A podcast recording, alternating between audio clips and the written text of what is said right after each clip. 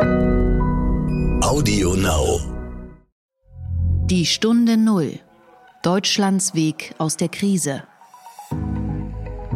Zu Beginn der Krise auch mal eine positive Nachricht unserer sehr kurzfristigen Umstellung der Hemdenproduktion auf Masken. Und daraus ist eine regelrechte Welle geworden. Natürlich gibt es bei uns in der Produktion momentan ganz viele Maschinen, die stillstehen. Allerdings am Ende geht es hier um Hochleistungsnähmaschinen, die wir dann in Einsatz gebracht haben, uns damit zu beschäftigen, wie wir Masken für den Markt herstellen können. Ich sag mal aus der Not an dieser Stelle eine Tugend zu machen. Hallo und herzlich willkommen zum Podcast Die Stunde Null, dem Podcast für Deutschlands Weg aus der Krise. Mein Name ist Horst von Butler, ich bin Chefredakteur des Wirtschaftsmagazins Kapital. Danke, dass Sie wieder zuhören, dass Sie uns auf dem Weg begleiten, diese Krise zu durchdringen und zu verstehen und vor allem mit jedem Tag Stück für Stück wieder aus dieser Krise herauszufinden. Es waren einmalige und verstörende Bilder, die wir seit Jahresanfang aus der chinesischen Stadt Wuhan bekommen haben. Bei jeder Pandemie gibt es einen Patienten Null und wenn wir auf Städte schauen, war Wuhan die Stadt Null. Danach wurde Wuhan zur Geisterstadt und zur Blaupause für den Shutdown, für Städte, in denen sonst das Leben wuselt. Mehr als zweieinhalb Monate nach der Abriegelung der 11 Millionen Metropole öffnet sich die Stadt nun zaghaft. Der Verkehr wurde, wie es hieß, in einer geordneten Weise wieder aufgenommen und wer die Stadt verlassen will, muss eine App auf dem Smartphone haben. Die Einschränkungen im Alltag bleiben also. Fieber wird weiter gemessen und der Mundschutz muss getragen werden. Kindergärten, Schulen und Universitäten bleiben vorerst geschlossen. In einer Anweisung heißt es in der üblichen Sprache der chinesischen Bürokratie, die Tore zur Stadt aufzumachen bedeutet nicht, dass Wohnungen geöffnet werden. Die Öffnung bedeutet also etwas Hoffnung, aber zeigt auch die Geduld, die wir aufbringen müssen. Bis das normale Leben nach Wuhan zurückkehrt, ist es noch ein langer Weg. Und sie offenbart die Wunden, die bleiben werden. Wuhan, schreibt die New York Times, sei als Stadt zutiefst beschädigt. Der Gedanke zum Tag. Tatsächlich ist schon jetzt das erste Buch zur Corona-Pandemie erschienen. Es heißt in Zeiten der Ansteckung. Klar, das klingt fast wie die Liebe in Zeiten der Cholera. Geschrieben hat es der italienische Bestsellerautor Paolo Giordano. Er wurde 1982 in Turin geboren. Er hat Physik studiert und 2008 die Einsamkeit der Primzahlen geschrieben, was in über 40 Sprachen übersetzt und verfilmt wurde. Giordano sagte dem Spiegel über seine Motive, Anfangs gab es ja einige Verwirrung über verschiedene Szenarien, ich kenne mich aus mit Zahlen und einer der besten Wege, die Situation zu verstehen, war über die Mathematik. Und er wollte natürlich Sinn stiften, eine Geschichte erzählen. Dagegen regt sich jetzt auch Kritik gegen eine künstliche Sinnsuche in den ganzen Blogs, Corona-Tagebüchern und Notizen. Die FAZ lästete über die neue Zuversichtsprosa. Die Isolation zu Hause werde zur Chance auf Erneuerung stilisiert, meist nur auf Kalenderspruchniveau und unheimlich kitschig. Ich denke, die Sinnsuche gehört zu Menschen dazu. Aber wir sollten tatsächlich behutsam sein. Natürlich kann jeder schreiben, was er will und jeder darüber nachdenken, was diese Zwangsentschleunigung mit ihm macht und ob es so sinnvoll war, davor immer über den Globus und durch das Land zu hetzen. Aber es ist auch gefährlich, künstlich Sinn in dieser Krise zu suchen. Dieses Virus ergibt keinen Sinn. Es infiziert, wütet und zerstört Gesundheit, Menschenleben und Existenzen. Wenn unser Haus abbrennt, sagen wir auch nicht, jetzt können wir endlich darüber nachdenken, ob wir uns neu einrichten oder ob wir zu viel Kram hatten und unser neues Wohnzimmer anders streichen können. Nein, zunächst einmal hat man das Haus verloren. Deswegen steht im Zentrum unserer Bemühungen immer noch die Katastrophe und ihre Bewältigung. Und wir sollten weiterhin nüchtern auf die nackten Zahlen schauen und sie verstehen. Auf die Zahlen der Infizierten, die Infektionsrate, die Folgen für die Wirtschaft, den möglichen Einbruch und das, was wir alles mobilisiert haben. An Gegenmaßnahmen. Und diese Zahlen sprechen eine ganz klare Sprache. Es gibt Hoffnung, ein wenig Hoffnung, aber es bleibt ernst. Die Sinnsuche ist manchmal auch etwas recht Intellektuelles. Auch das Homeoffice, über das ich auch schon gesprochen habe. Das Ganze hat etwas Elitäres. Mir geht es gut, ich kann meine Arbeit machen. Viele können ihre Arbeit nicht mehr machen oder sie müssen ihre Arbeit unter großen Gefahren erledigen. All die Krankenschwester, Pfleger, Ärzte, Paketboten, Kassiererinnen, Busfahrer, Lagerarbeiter und Lkw-Fahrer. Sie sind die neuen Helden der Arbeit. Und es ist gut, dass wir das erste Mal bewusster auf diese Berufe schauen. Vielleicht sagen wir jetzt manchmal Danke, wenn wir ein Paket geliefert bekommen. Davor haben wir nur geschimpft, wenn das Auto von DHL oder Hermes mal wieder die Straße blockiert hat oder der Paketbote das Paket nicht an den richtigen Ort abgelegt hat. Es gibt ja auch Pläne, dass Pfleger einen Bonus bekommen sollen. Bayern hat schon einen Anfang gemacht. Das ist mehr als gerechtfertigt. Ein Bonus für die Helden der Arbeit. Die Stunde Null. Das Gespräch. Die Corona-Krise hat für die deutsche Wirtschaft in manchen Fällen zwei Gesichter. Natürlich bringt sie massive Umsatzeinbrüche, Unsicherheit und Einschränkungen mit sich. Aber sie weckt auch erstaunlich viel Kreativität und Engagement im Kampf gegen das Virus. Das gilt nicht nur für Unternehmen, deren Produkte jetzt aus medizinischen Gründen gefragt sind, wie Biotech-Firmen oder Hersteller von Kompressoren. Auch viele andere versuchen sich zu beteiligen. Ein Mangelprodukt, über das zunehmend diskutiert wird, ist die Schutzmaske. In den Krankenhäusern werden professionelle Masken gebraucht, die am Markt derzeit nur schwer zu bekommen sind. Für den Schutz der Mitmenschen im Supermarkt oder auf der Straße aber reicht nach Ansicht der meisten Virologen auch eine einfache Stoffmaske, die sich über Mund und Nase ziehen lässt. Bei beiden können viele Unternehmen ausstellen und ein Beispiel ist der Modeproduzent Eterna aus dem niederbayerischen Passau. Bekannt ist Eterna für seine Hemden. 4,4 Millionen Hemden, Blusen, Krawatten und Accessoires hat man zuletzt produziert und verkauft. Eterna hat über rund 50 eigene Läden und in 3600 Verkaufspunkten, also in Kaufhäusern und Geschäften, kann man die Produkte von Eterna kaufen. Eterna hat ungefähr 1100 Mitarbeiter, davon etwas über 400 in Deutschland. Die Hemden aber werden derzeit eher schleppend nachgefragt. Und nun hat sich der Hersteller entschieden, auch in die Produktion von Schutzmasken einzusteigen. Zunächst vor allem in seinem Werk in der Slowakei. Inzwischen wurde die Produktion auf die anderen Werke ausgeweitet. Und dazu spreche ich jetzt mit Henning Gerbolet. Er ist seit 2013 Chef von Eterna und der geschäftsführende Gesellschafter. Guten Tag, Herr Gerbolet. Hallo, guten Tag. Danke, dass Sie sich heute Zeit nehmen. Zur Vorbereitung für Interviews nutze ich normalerweise das Internet oder Archive oder auch die Homepage. Jetzt habe ich auf LinkedIn gesehen, dass Sie dort eifrig gepostet haben, was Sie alles so tun. Sind soziale Medien derzeit das perfekte Kommunikationsmittel? Ja, ganz offensichtlich haben die Menschen momentan noch mehr Zeit, sich mit Social Media zu äh, befassen, als sie das vorher schon gehabt haben. Ähm, und äh, ich bin jetzt selber gar nicht unbedingt derjenige, der äh, Social Media sehr intensiv nutzt, um, um Dinge zu posten und zu kommunizieren. In dem Fall war es aber einfach so, dass wir eine zu Beginn der Krise auch mal eine positive Nachricht hatten mit unserer sehr kurzfristigen Umstellung der Hemdenproduktion auf Masken.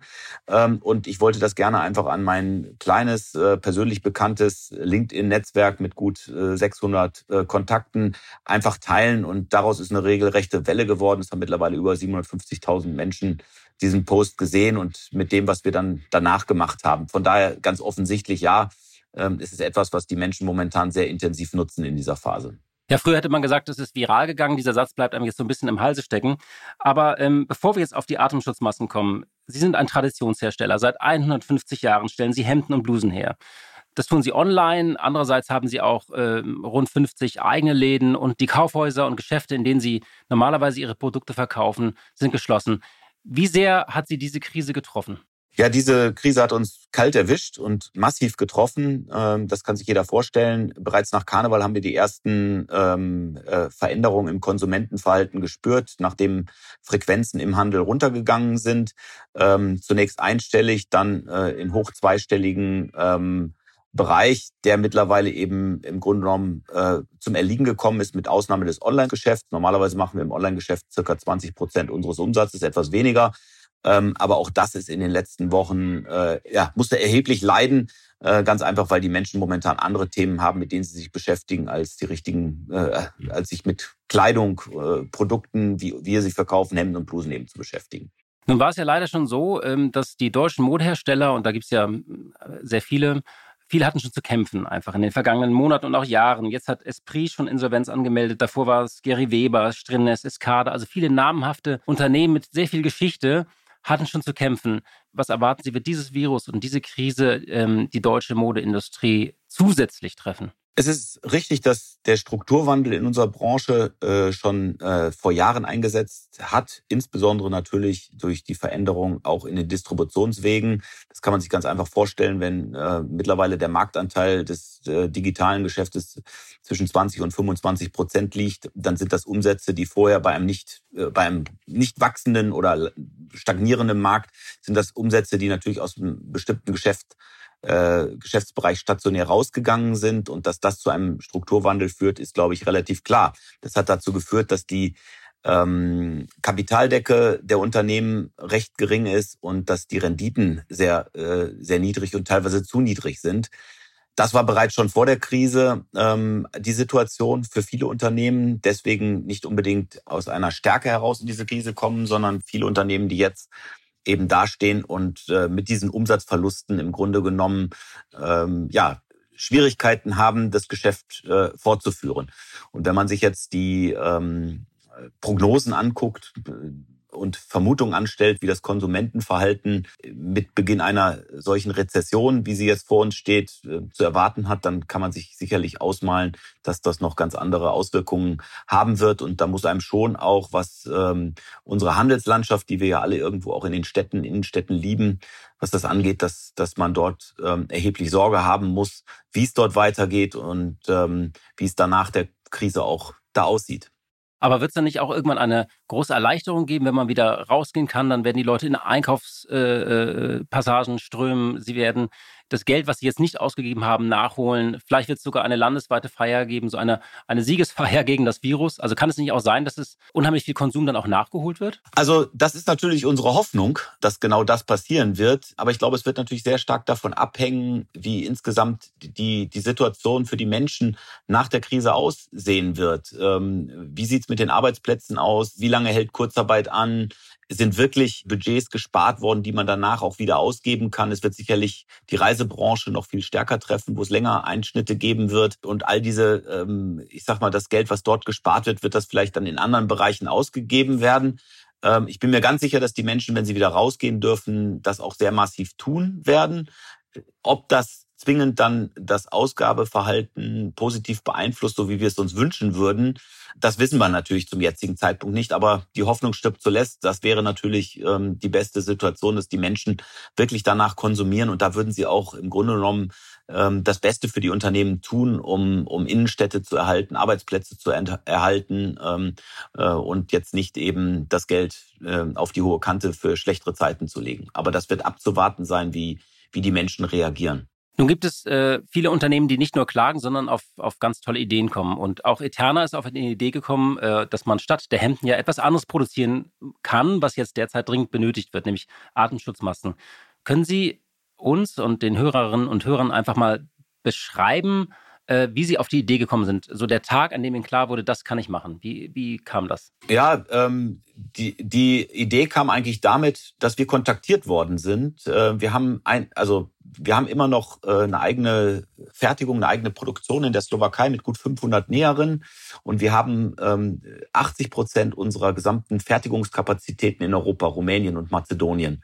Damit sind wir relativ ähm, einzigartig in unserer Branche, die ja in der Regel die Ware aus Asien beschafft. In diesem Fall ähm, in der Vergangenheit vielleicht eher oft ein Nachteil, finanzieller Nachteil, weil natürlich die Produktion hier in Europa teurer ist als in Asien ähm, aber näher am Markt ist, ähm, in diesem Fall vielleicht eher sogar ein Vorteil. Und man hat uns kontaktiert von der slowakischen Regierung und gefragt, ob wir uns vorstellen können, Schutzmasken zu machen, die dort eben entsprechend, äh, beziehungsweise Nasen-Mund-Masken, die nach deren Vorgaben produziert werden sollten und die eben entsprechend ähm, dann auch äh, herzustellen. Und ähm, das haben wir, haben wir angenommen. Wir haben gewusst, dass äh, wir fast zwei Monate Umsatz weniger haben werden und haben entsprechend diese Kapazitäten natürlich auch runternehmen müssen, weil wir können ja nicht die Produkte produzieren, die wir nachher nicht verkaufen können. Und haben dann sofort angefangen umzustellen. Und mit dieser Erfahrung haben wir dann auch begonnen, ähm, das über diesen slowakischen Staatsauftrag hinaus ähm, uns damit zu beschäftigen, wie wir Masken für den Markt herstellen können, vertreiben können und ich sag mal aus der Not an dieser Stelle eine Tugend zu machen. Und da sind wir mittendrin momentan und ähm, haben ja sehr, sehr schnell reagiert und äh, dadurch, äh, ich sag jetzt mal, sicherlich nicht unsere unsere Situation gänzlich neutralisieren können, aber wir haben zumindest eine leichte Minderung an bestimmten Stellen damit ja realisieren können. Wie macht man sowas, eine Produktion umstellen? Ich stelle mir mal vor, ich bin jetzt eine Näherin, ich habe da meine Schnittmuster und weiß genau, äh, wie ich ein, ein Businesshemd zum Beispiel jetzt nähen soll. Jetzt mache ich plötzlich eine Atemschutzmaske. Wie stellt man so eine Produktion um? Natürlich gibt es bei uns in der Produktion momentan ganz, ganz viele Maschinen, die stillstehen, die wir nicht nutzen können, weil wir sie für eine Produktion eines Hemdes brauchen, aber nicht für eine, die einer Maske. Ähm, allerdings haben wir natürlich einen relativ ähm, umfangreichen Maschinenpark und wir haben natürlich dann bestimmte Dinge. Am Ende geht es hier um, um Hochleistungsnähmaschinen, die wir dann in Einsatz gebracht haben und auch wieder teilweise verstärkt in Einsatz gebracht haben, mit denen diese Produkte momentan genäht werden. Die werden ja nicht automatisiert hergestellt, wie, wie viele ähm, Schutzmasken ähm, aus Asien, sondern sie werden wirklich in, in dem Sinne genäht und wir brauchen im Grunde genommen eine Nähfertigkeit. Wir brauchen Arbeitskräfte, die haben wir und äh, natürlich eine maschinelle Unterstützung an der Stelle über Nähmaschinen. Mehr ist es eigentlich im Grunde genommen nicht. Und Sie müssen im Grunde genommen das Produkt dann einmal entwickeln, ähm, damit Sie es dann auch in der, in der Menge ähm, produzieren können. Und es hat sich dann sehr, sehr schnell gezeigt, dass natürlich auch die Lernkurve bei den Näherinnen dann ähm, von einem recht geringen Output innerhalb von Tagen, das ist aber eine generelle Erfahrung, die wir aus Nähbetrieben kennen, sich dann hochfahren lässt. Und kamen dann die Zeichnungen und Vorgaben, kamen die von der slowakischen Regierung oder wer hat Ihnen diese Vorgabe gegeben? Das erste Modell auf jeden Fall, genau. Da, das war so, da war sogar so, dass das Material uns vorgegeben worden ist. Wir haben uns dann dran gemacht, selber Material zu beschaffen, auch über einen deutschen Hersteller ähm, der in Bayern sitzt und haben dann eben angefangen mit den Materialien, die wir bekommen haben, das sind auch medizinische Materialien, eben dann auch für die für den Eigenbedarf für den deutschen Markt oder den europäischen Markt eben auch angefangen Masken zu fertigen. Leider ist der Output immer noch viel zu gering für die Nachfrage, die wir haben, aber wir versuchen es eben so schnell wie es geht hochzufahren und äh, wir rechnen jetzt auch mit, dass wir nach Ostern mit ganz anderen äh, Mengen dort ähm, aufwarten können und ganz andere Be Nachfrage auch be äh, wirklich befriedigen können. Wie viel stellen Sie denn derzeit her? Aktuell sind es ähm, äh, in der Slowakei so um die 35.000 Stück pro Tag, die aber im weitgehend für die Slowakei benötigt werden. Da haben wir noch bis, bis Mai zu tun, um den Auftrag abzuarbeiten. Zusätzliche Kapazitäten gehen dann ähm, an, an, unsere, an unser Lager sozusagen. Und wir haben jetzt gerade angefangen, das ist jetzt die erste volle Woche, wo wir die anderen Werke auch umgestellt haben. Und die Zielsetzung ist es, aus diesen anderen Werken um die 100.000 Stück am Tag ähm, nähen zu lassen. In normalen Zeiten wäre es ja so, dass wir wahrscheinlich gäbe es sehr viele Vorschriften und Standards und da würde es auch Prüfungen geben und Abnahmen von Behörden. Wird das jetzt sehr pragmatisch gehandhabt oder wie wird das kontrolliert, dass diese Atemschutzmasken auch sicher sind? Das ist absolut so. Das ist äh, momentan ähm, natürlich dort äh, die gleichen Vorgaben gibt. Aber ich sage jetzt mal so, jeder erstmal froh ist, dass überhaupt irgendwie etwas hat. Und unsere Masken sind nicht zertifiziert. Das ist in der Kürze der Zeit noch nicht möglich gewesen. Das ist aber etwas, woran wir arbeiten. Ähm, wir nehmen aber ein zertifiziertes Obermaterial, nämlich äh, eigentlich viel hochwertigere ähm, Stoffe als die normalen OP-Masken haben. Wir arbeiten mit FFP2 und FFP3 Materialien, wo sie auch solche Masken daraus herstellen können, die wir beim Nähbetrieb nicht herstellen können. Das heißt, wir nehmen diese sehr hochwertigen Materialien, verarbeiten die ähm, und ähm, produzieren daraus eben entsprechend unsere Masken, haben aber mittlerweile auch angefangen, Masken aus Baumwolle zu äh, produzieren, die natürlich keinen hundertprozentigen Schutz bieten können. Das ist ja bekannt. Ähm, aber es gibt mittlerweile eine sehr, sehr große Nachfrage, dass auch Arztpraxen, Kliniken sogar bei uns diese Produkte nachfragen und sagen, wir möchten gerne, dass Patienten, die bei uns reinkommen, eine solche waschbare Maske tragen und die möchten wir denen geben. Ansonsten wollen wir die gar nicht mehr behandeln, äh, um uns eben entsprechend selber schützen, schützen zu können. Und ähm, das geht mittlerweile so weit, dass dort auch sogar ähm, ähm, viele auf uns zukommen und sagen, ob man das auch individualisiert herstellen kann, sprich mit einem eigenen Design. Also da ähm, passiert gerade momentan eine ganze Menge hm, an, an, an Nachfrageveränderungen auch. Und ich glaube, das wird in den nächsten Wochen und Monaten auch noch, noch ähm, weiter so gehen. Und äh, da sind wir jetzt erstmal grundsätzlich flexibel und sind froh, dass, dass wir statt Hemden jetzt was anderes momentan produzieren und auch verkaufen können. Ähm, auch wenn das, wie gesagt, nicht unsere, un, unser, unser Kernfeld äh, ist und, und auch nicht in Zukunft sein wird, aber für, die, für den Moment das zu produzieren, was jetzt benötigt wird und andere Dinge, die nicht so dringend benötigt werden, hinten anzustellen, ist ja auch eine gute Sache. Aber wenn äh, da einige schon Wünsche haben auf Design, könnte man die vielleicht künftig auch auf das Design von irgendwelchen Hemden abstimmen. Das ist ja, äh, machen wir ja im Grunde genommen ungewollt schon. Was, was, was nehmen wir momentan selber im Baumwollbereich für Materialien? Das sind Materialien, die wir jetzt aktuell in der Produktion vorrätig haben, weil wenn wir erst die Stoffe herstellen würden, dann hätten wir ähm, eine ganz andere Vorlaufzeiten, bis die Produkte da wären. Also gehen wir jetzt erstmal, was die Stoffe angeht, auf bekannte äh, äh Qualitäten und die nutzen wir momentan ähm, jetzt, um, um den kurzfristigen Bedarf zu befriedigen. Aber das ist dann eher etwas, was Richtung Mai, Juni denkbar ist, dass man auch richtig Qualitäten und, und die Designierung entwickelt nach Kundenbedarf. Das heißt, jetzt kann ich die noch nicht auf Ihrer Homepage bestellen oder könnte ich das als Privatmensch? Doch, wir haben letzte Woche die ersten verkauft, aber die waren immer innerhalb von Minuten, Stunden sofort wieder ausverkauft. Ähm, das waren so pro Tag 10.000 bis 15.000 Stück, die wir dort gehabt haben. Und wir versuchen natürlich, das jetzt nicht nur über unseren Online-Shop zu machen, sondern wir versuchen in allererster Linie erstmal auch äh, die Masken dorthin zu bringen, wo sie wirklich benötigt werden, sprich dort, wo wirklich medizinisches Personal im Einsatz ist, in Altenheime, Pflegeheime. Deswegen äh, ist die Menge, die wir jetzt im, im Bereich Online bis jetzt verkauft haben, noch relativ gering. Und äh, damit wir wirklich da mehr verkaufen können, müssen wir einfach unseren Output in der Produktion noch deutlich nach oben fahren. Aber das wird in den nächsten Tagen und zwei, drei Wochen werden wir das sehen, diese Mengen. Wie haben das denn Ihre Mitarbeiter aufgenommen, diese Umstellung der Produktion? Ja, grundsätzlich ist es von von allen Marktteilnehmern, also Mitarbeitern, äh, Kunden, von ganz, ganz vielen Leuten einfach sehr, sehr positiv aufgenommen worden, dass wir hier was gemacht haben und dass wir nicht gewartet haben. Äh, wir, wir können ja auch nur versuchen, äh, was unser Kerngeschäft angeht, das zu tun, was alle anderen tun in einer solchen Phase, ähm, Kosten äh, zu minimieren und, und, und staatliche Hilfen zu eruieren und äh, hoffen, dass die Liquidität, die wir im Unternehmen haben, lang genug ähm, uns äh, am Leben erhält sozusagen. Das Problem haben ja momentan alle, äh, dass das nicht endlos ist. Ähm, aber eben dem etwas entgegenzusetzen zu können, auch wenn es im kleineren Maße ist, ähm, das, das hilft auf jeden Fall, die Not zu lindern an dieser Stelle. Und deswegen ist natürlich auch die, ähm, die Zustimmung seitens der Mitarbeiterschaft dann natürlich sehr, sehr groß, weil die einfach sagen, das äh, ist etwas, was, was allen Beteiligten in der Situation einfach erstmal hilft. Ja, und die haben eine tolle Aufgabe, natürlich eine sinnvolle Aufgabe und sie haben Arbeit, nicht? Absolut, genau. Wir haben dadurch in der Produktion keine Kurzarbeit oder Leute nach Hause schicken müssen. Und wenn es mal wenn das Geschäft wieder in einer Normalität ähm, weiterlaufen wird, in einer oder in einer verminderten Normalität oder vielleicht auch so, wie es in der Vergangenheit gewesen ist, sind wir auch in der Lage, nach wie vor ähm, dann unsere Kapazitäten, unsere Näheren äh, wieder auf das Produkt Hemd und Bluse zu bringen und, und ohne dass wir da dann Verluste haben, das wieder hochfahren zu müssen, weil ansonsten haben sie ja die Gefahr, dass sie zwar noch Maschinen haben, aber keine Leute mehr, die die bedienen. Und deswegen war es natürlich ganz, ganz wichtig, dass wir da eine Lösung auch finden für die Menschen, die dort in der Produktion arbeiten. Ähm, und ähm, das sind ja meistens auch die, die schwächsten Glieder ansonsten in der Kette.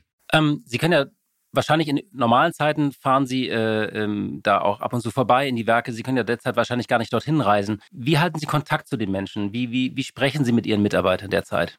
Ja, das läuft wie wahrscheinlich bei allen Firmen momentan über das ganze Thema der Videokonferenzen, ähm, die wir im Grunde genommen tagtäglich machen. Wir haben einen Geschäftsführer natürlich vor Ort, ähm, der dort ist äh, in unserem Werk, in der, in der, in der Produktion. Ähm, wir haben aber auch ähm, selbst an unserem Firmenstandort in Passau verschiedene Vorkehrungen getroffen, dass, dass äh, wir dort, ähm, äh, falls es zu falls jemand eine Ansteckung mitbringt, dass wir dort äh, eben ähm, äh, die bestmögliche Sicherheit gewahren können. Äh, das sind alles Dinge und deswegen kommunizieren wir momentan eher digital und es gibt keine Meetings ähm, physischer Natur. Wir haben sogar unseren Betrieb in, in verschiedene Bereiche getrennt und auch die Menschen, die dort arbeiten, in verschiedene Schichten getrennt, so dass wir im Grunde genommen immer handlungsfähig bleiben können. Sie haben gesagt, Sie haben Umsätze verloren. Wie viel können Sie jetzt durch die Artenschutzmasken wieder kompensieren? Können Sie das schon überschlagen? Ja, das ist momentan jetzt noch ein sehr, sehr kleiner Bereich, äh, weil wir hier im Grunde genommen hier äh, über andere Kalkulationen und andere ähm, Produktpreise reden. Die, die, die Masken kosten natürlich viel, viel weniger als ein Hemd. Ähm, von daher sind zwar die Mengen relativ groß, aber das ist nicht eins zu eins eben an der Stelle ersetzbar. Aber ich sage jetzt mal, äh, eine, eine Linderung äh, mit steigender Tendenz ähm, ähm, ist, ist auf jeden Fall zu sehen und es ist durchaus denkbar, dass wir ähm, dann, ich sage jetzt mal, bis zu der Hälfte unseres Umsatzes, Firmenumsatzes über so ein Produkt abbilden können. Jetzt ähm, vielleicht zum Schluss nochmal die Frage, hätten Sie im Januar gedacht, als, als diese Krise in Asien losbrach, ähm, dass uns das so hart trifft und dass Sie drei Monate später Mundschutzmasken produzieren würden? Natürlich nicht. Äh, das muss man ganz ehrlich sagen. In der Situation, die, man, man hätte genauer hingucken können und, und vielleicht auch müssen. Äh, nicht nur die Unternehmen, sondern vor allen Dingen natürlich auch die Politiker. Wir, wir sind hier kalt erwischt worden. Wir sind hier einfach nicht vorbereitet auf eine solche Situation. Das ist ein, in allen Bereichen, das ist ein Riesenproblem und das hat sich einfach keiner vorstellen wollen, würde ich jetzt sagen. Ähm, und deswegen ähm, ist es natürlich äh, so überraschend und so, so über Nacht im Grunde genommen für uns alle gekommen und in dieser Dimension einfach unvorstellbar gewesen. Das haben wir vielleicht allenfalls aus schlechten Filmen gekannt. Der Exit wird ja derzeit diskutiert. Österreich hat zum Beispiel überlegt, dass sie ähm, vielleicht Mitte April anfangen, Geschäfte wieder aufzumachen. Was wäre denn sozusagen aus Ihrer Sicht eines Herstellers, der aber auch eigene Läden betreibt und der, der den Handel beliefert, was wäre denn Ihr Wunsch? Ja, natürlich möchten wir gerne wieder verkaufen. Das ist doch ganz klar. Also das heißt, wir, wir, wir wünschen uns das. Wofür wir ein bisschen Sorge haben, ist, dass wir aufmachen, die vollen Kosten wieder haben ähm, und äh, aber eben die Menschen noch nicht wieder die Geschäfte so besuchen dürfen, äh, wie sie das eigentlich so frei besuchen dürfen, wie sie das äh, vorher gekonnt haben. Das ist sicherlich eine große Herausforderung, die wir haben. Wenn wir uns vorstellen, dass unter Umständen bestimmte ähm, Risikogruppen, ältere Menschen vielleicht erstmal noch nicht äh, wieder ähm, äh, einkaufen gehen dürfen ähm, in, in, in solche Läden wie unsere, dann würde uns das natürlich treffen. Das heißt, wir würden dann ähm, Leute, in, äh, unsere, unsere Mitarbeiter in, in die Stores stellen. Ähm, es würden aber einfach viel, viel weniger Kunden kommen als normalerweise, weil die gar nicht einkaufen dürfen. Das sind so Dinge, die uns natürlich auf der anderen Seite dann Sorgen machen. Aber nichtsdestotrotz ist natürlich das Wichtigste, dass wir wieder das tun können, was wir, was wir am liebsten tun, nämlich die Produkte, die wir herstellen, auch verkaufen. Und man darf ja auch nicht vergessen, dass in der jetzigen Situation generell am Markt ähm, alle äh, das Problem haben, dass die Läger voll sind äh, mit Ware, die jetzt im Grunde genommen zwei Monate da liegt, ohne verkauft zu werden. Und ähm, äh, dass wir in irgendeiner Form ja gucken müssen, wie wir diese Läger auch wieder, ähm, wie wir die wieder auf einen normalen Zustand bringen können. Und das wird nur mit Ladenöffnung und Verkaufen gehen und nicht mit einem Shutdown. Ja, äh, Herr Jaboulet, eine sehr spannende Geschichte, wie man so eine komplette Produktion umsteuert, äh, auch einen Neuanfang macht, zeigt auch so ein bisschen, dass es eben sehr viel Kreativität gibt in diesen schweren Zeiten. Ich wünsche Ihnen alles Gute. Danke, dass Sie sich Zeit genommen haben und bis zum nächsten Mal. Tschüss. Ja, vielen Dank. Ich bedanke mich auch bei Ihnen. Alles Gute. Tschüss. Ja, und zum Schluss noch eine kleine, aber schöne Nachricht. Im Februar wurde der 38-jährige Mattia in Italien als erster Covid-19-Patient eingestuft. Und er ist nun Vater geworden. Vier Wochen lag er auf der Intensivstation, kämpfte mit dem Leben, lag sogar im Koma. Vor zwei Wochen wurde er nun entlassen und diese Woche hat seine Frau Valentina, die sich im achten Monat ihrer Schwangerschaft ebenfalls mit dem Coronavirus infiziert hatte, in Mailand eine Tochter zur Welt gebracht. Das ist doch eine schöne Nachricht. Liebe Hörerinnen und liebe Hörer, das war's für heute von der Stunde Null. Danke, dass Sie wieder zugehört haben und wenn Ihnen dieser Podcast gefällt, dann sagen Sie es gerne weiter. Sie können ihn auch abonnieren bei AudioNow und überall, wo es Podcasts gibt, bei Apple, Deezer oder Spotify. Ich bin sicher, die Welt steht still, aber sie dreht sich auch irgendwie weiter. Mein Name ist Horst von Butler und wir hören uns hoffentlich morgen wieder. Die Stunde Null. Deutschlands Weg aus der Krise. Dieser Podcast ist Teil der Initiative Gemeinsam gegen Corona. Audio Now.